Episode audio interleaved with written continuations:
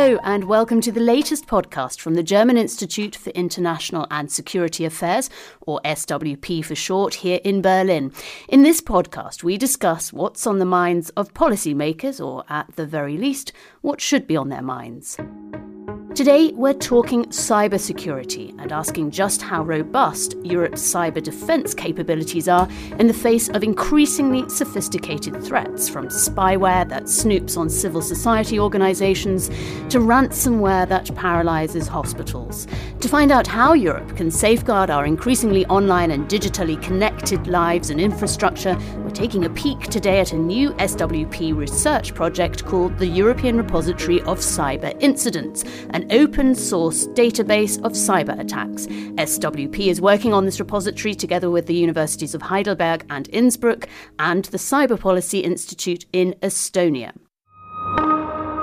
I'm your host, Esme Nicholson, and to talk more about the European Repository of Cyber Incidents, I'm joined today by two of its researchers. My first guest is Dr. Annegret Bendiek, a senior fellow at SWP, whose work focuses on the regulatory side of digital geopolitics and EU cyber diplomacy, security, and defense. Annegret, thank you for being here today and welcome. Thank you so much for your invitation. And my second guest is down the line from Brussels, Jakob Bund from SWP's Europe Research Division, who is the threat intelligence liaison for the repository. Jakob, thank you for taking the time to be with us today. Glad to be here. So, before we get to the nitty gritty, perhaps we can start by setting the scene to give an idea of the kind of threats Europe currently faces. Uh, Jakob, perhaps you could start us off. Cyberspace is a mirror for state relations. And if tensions rise between states, that also shows in cyberspace. And one trend that stands out um, most concerningly is that we are observing um, a move towards critical infrastructure targeting, certainly among the main competitors that um, European states are, are facing.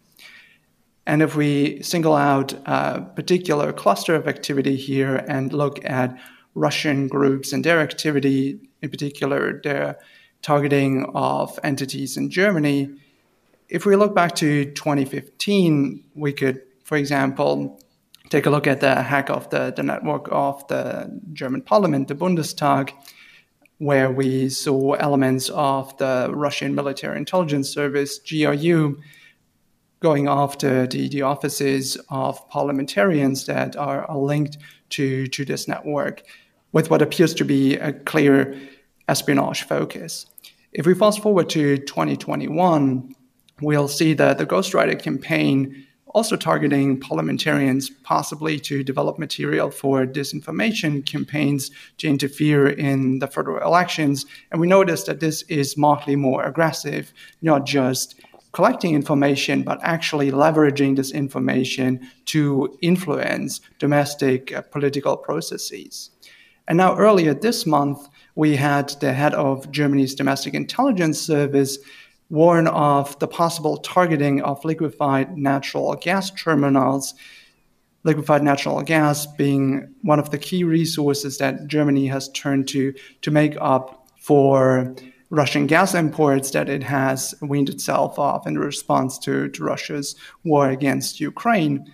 And we realize all of a sudden we're talking about something as, as critical and essential to the, the functioning of societies as the electricity supply.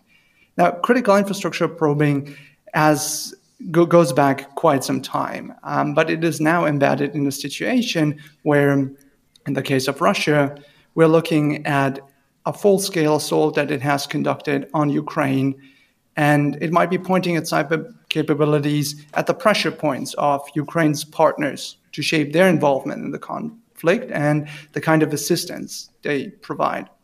But we also have actors that might not per se care about disrupting or causing harm to critical infrastructure systems or the holders of sensitive data, but it is a very convenient way to exert pressure. That's the big phenomenon that has been making headlines. Criminal activity threatening to, to influence the, the lives of, of individuals through the release of, of sensitive data, such as their healthcare information.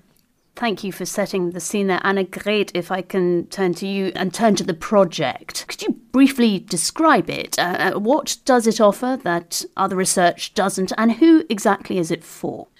We saw the need uh, to set up a European repository on cyber incidents looking very much at the European scale of this uh, new conflict um, and trying to set up an open source, academically sound and interdisciplinary database. And this is in the opposite to other databases and data sets we know, um, mostly coming out of the US um, and looking very much at the US uh, scale and not so much uh, at the European uh, um, attractiveness uh, of these uh, cyber incidents. And um, therefore, we joined forces among partners in Germany, Austria, Belgium, Estonia, and Poland, and trying really um, closely to observe uh, what is happening um, in cyberspace. Um, and we are trying to define a common scientific benchmark for assessing and comparing these uh, life cycle of cyber incidents um, to make use of this data for uh, cyber conflict research. And it's also important that our European repository is politically independent. So we look at all attackers, also coming from the European Union and not so much that we have been affected, but also, of course, we have member states very active, also in active cyber defense in this space. And therefore, of course, when we look at the European Union, we have also at the same time trying to understand the cyber threat environment uh, beyond uh, the European scale. Therefore, we launched this uh, big European project um, one year ago in November 2022 and um, of course, our objective is, as at SWP um, at the same time, we try to inform policymaking uh, within this uh, field of cybersecurity.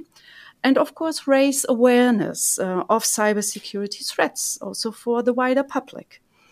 And this is achieved um, through this, and this is, I think, very innovative, data driven analysis um, and assessment of uh, not only technical um, aspects and features of these incidents, but also trying to frame them in a political and legal aspect and um, um, trying to understand um, these, these cyber conflicts from an interdisciplinary point of view. Well, Annegret, uh, you've just mentioned active cyber defense. So perhaps we can talk about that. Jakob, the repository focuses on this, on active cyber defense. What is it exactly and why is it necessary? Let me perhaps answer the second question first, because whether it's necessary is still very much up for debate and heavily under discussion, especially in, in Germany at the moment. And the answer to, to this question also is heavily shaped by what what is understood by active cyber defense. That is a box of different measures, and I'll give you a couple of examples in a moment. But perhaps to, to the question, how did we get here? Um, why are we talking about active um, cyber defense? And what distinguishes it from, from other security measures? I think it's key to, to note that it's rooted in the perception that some cyber threats are hard to defend against. For example, because perpetrators are out of reach, as might be the case with certain ransomware groups that operate from, from safe havens, safe havens where it is difficult to find cooperation through existing legal channels with respect to certain activity where the benefits of the attackers outweighs the costs that diplomatic instruments can bring to bear. Espionage, um, especially for economic advantage, is um, an example one might think of in, in this regard. So, looking at the most intrusive side, if you're moving up against an attacker and you're looking to disrupt and dismantle the infrastructure to degrade the tools, you have to recognize that you probably are no longer in the space that you as a defender control. So we're talking about systems and infrastructure that is in the hands of, of the attackers, or systems that belong to innocent bystanders, or systems of allies. So what this means is active cyber defense does not just involve an attacker and the defender, but potentially anyone who's on the field. And in a globally connected internet, that can potentially involve a significant number of actors. Well, so this sounds highly complex. Annegret, are these cybercrime defense measures actually already in place? And, and has there been a fundamental shift from previously more reactive measures to this kind of proactive defense policy? Of course, they are partly in place, but uh, we have to distinguish here between the member state level and the European Union level in cybersecurity. And um, I, I, think that the European Union debate is very much, of course, influencing our national debate on um, cybersecurity. And it started really um, uh, right after the entry of the Lisbon Treaty um, in uh, 2009 um, that uh, on the European scale, um, there the decision or um, the debate uh, uh, arose that the the EU also needs a kind of approach to cybersecurity and. Um, the lowest common denominator on the European level is really here um, trying to increase the resilience of the information and communication technology infrastructure in the European Union and especially in the digital uh, single market. And therefore, um, the European Union launched a lot of initiatives um, in this place uh, for building up resilience uh, in the digital internal markets. So this is important to mention because it makes clear that uh, cybersecurity is not only a business for the member state and for the governmental level. It's also uh, something, a task um, for companies, but also for end users. So we all have to do our homework that we have in place uh, a more safe and secure infrastructure. Secondly, the fight against cybercrime is also a business where the European Union comes into play because we have Europol, and Europol is also in charge of coordinating member states and member states governments um, trying to put in place uh, rule of law enforcement and uh, or mutual legal assistance for extradition when it comes to uh, the fight against cybercrime. So we should not underestimate the role Europol is playing here um, also. And we are observing now a widespread pinpricks this is work from, from hackers and from hacker groups acting on behalf of governments and states against European countries. And, um, and this cannot be tackled only with measures um, taken for building up a resilient infrastructure system or cannot be tackled by Europol or national um, uh, federal police uh, agencies. So we need here enforced cyber diplomacy on the European level. So imposing stronger sanctions against uh, cyber attackers. And at the same time, um, there is also this push for building up a stronger European cyber defense capability. So to wrap it up, we began in the European Union with this strategy of building up resilience, um, strengthening the fight against cybercrime in the beginning, but now uh, shifting more in this continuum between peace and war to uh, build up also a cyber defense capability on the level of the European Union. Um, and these measures, of course, are highly disputed among the governments we need to find and to define a common ground in the European Union. And we are in the mid of this process now. Annegret has described the difficulties of this on a European level and also spoken about the necessity of a European approach and, and of, of your project. But Jakob, uh, to what extent does Europe rely on international norms when it comes to strategy? And does Europe need to take a different tack from, for instance, the US? It's very interesting that you frame this approach to, to norms in terms of strategy, because I think up until now, most of the time, the conversation around international norms has been linked to what kind of cyberspace Europe, um, its member states, um, if we're talking about the European Union, are are looking to, to shape through its international partnerships.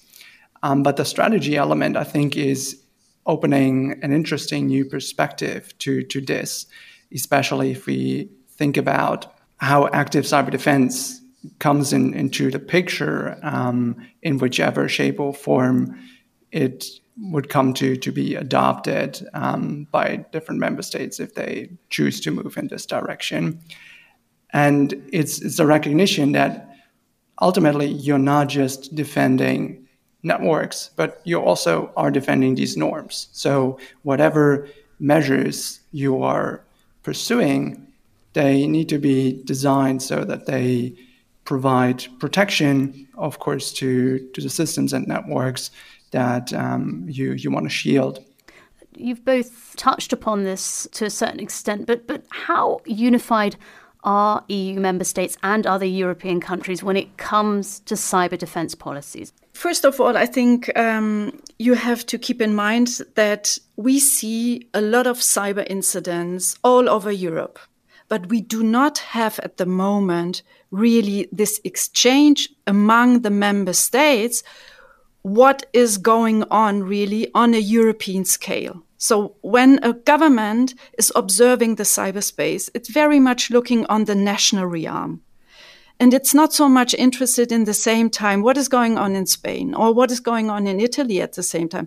Are hospitals equally also attacked as in Germany, for example? So, but when we now observing that this expansion to critical infrastructure um, is happening and is affecting all end users all over Europe. The question is then so, when is the threshold crossed that we have to impose, for example, the solidarity clause according to Article 222 on the Treaty of the Functioning of the European Union, so that we show solidarity in our countermeasures among the European states? Or when should we activate uh, the mutual assistance clause in cyber defense? It's also possible that a lot of governmental structures or political systems are affected at the same time.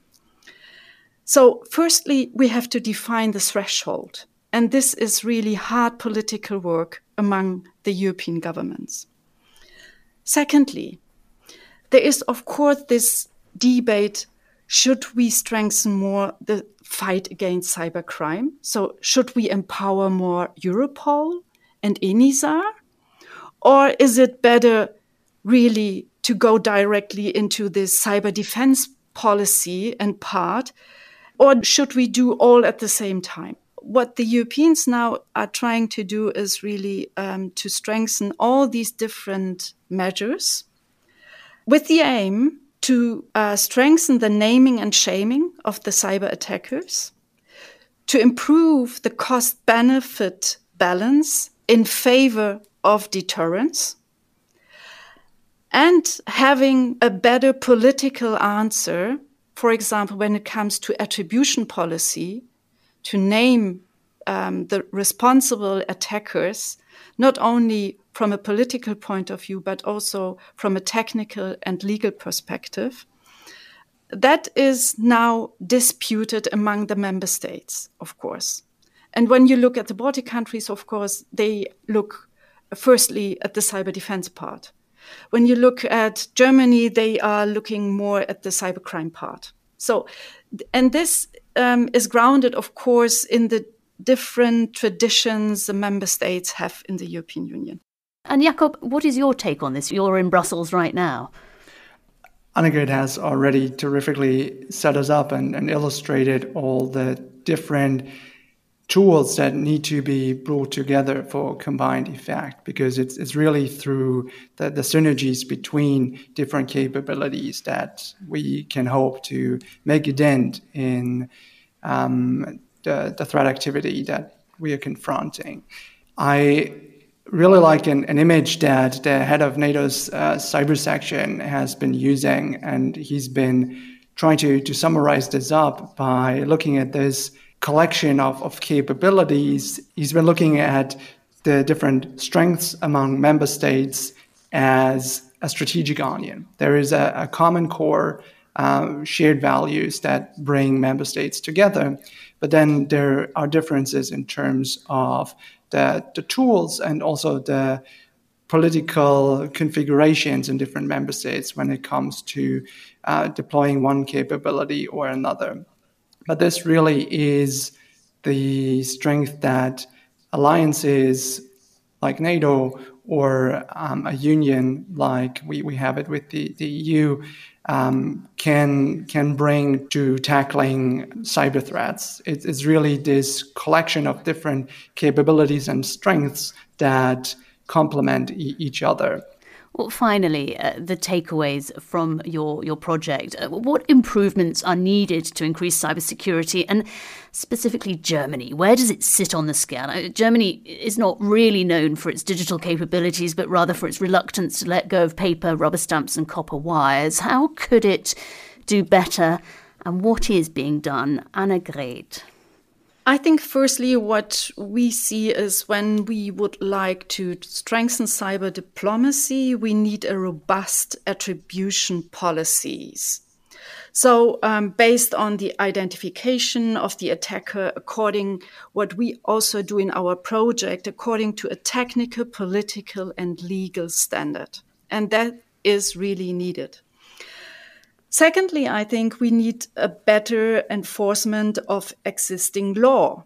And, um, and here I, I think um, for the national debate, the national security strategy and its implementation comes into play because um, here, of course, we are uh, discussing um, what kind of law is needed also on a national realm.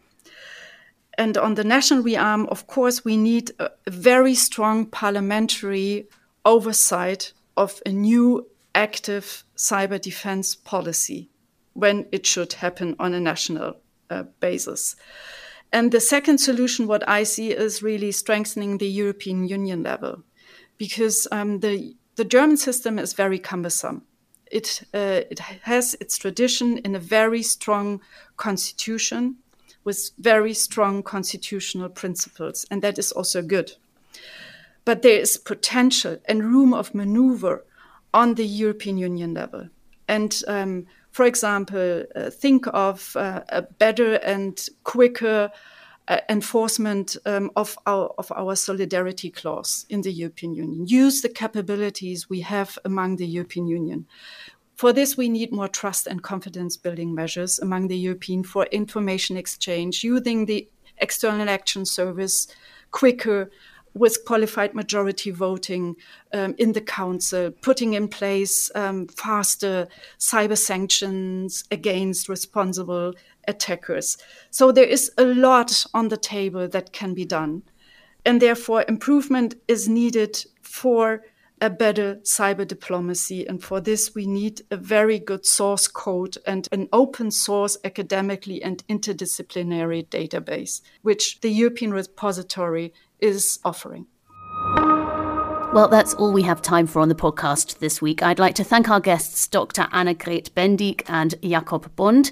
You can access their latest research project, the European Repository of Cyber Incidents, on the SWP website at www.swp-berlin.org. We'll make sure to put the full link in the podcast show notes. And if you like what you hear, you can subscribe to this podcast on Spotify. You can also keep up to date with the latest research from SWP on X, formerly Twitter, and on on LinkedIn. So until next time, it's goodbye from our guests. Goodbye. Thank you so much. Thank you so much for having us. And also from me, Esme Nicholson. Goodbye, and thank you for tuning in.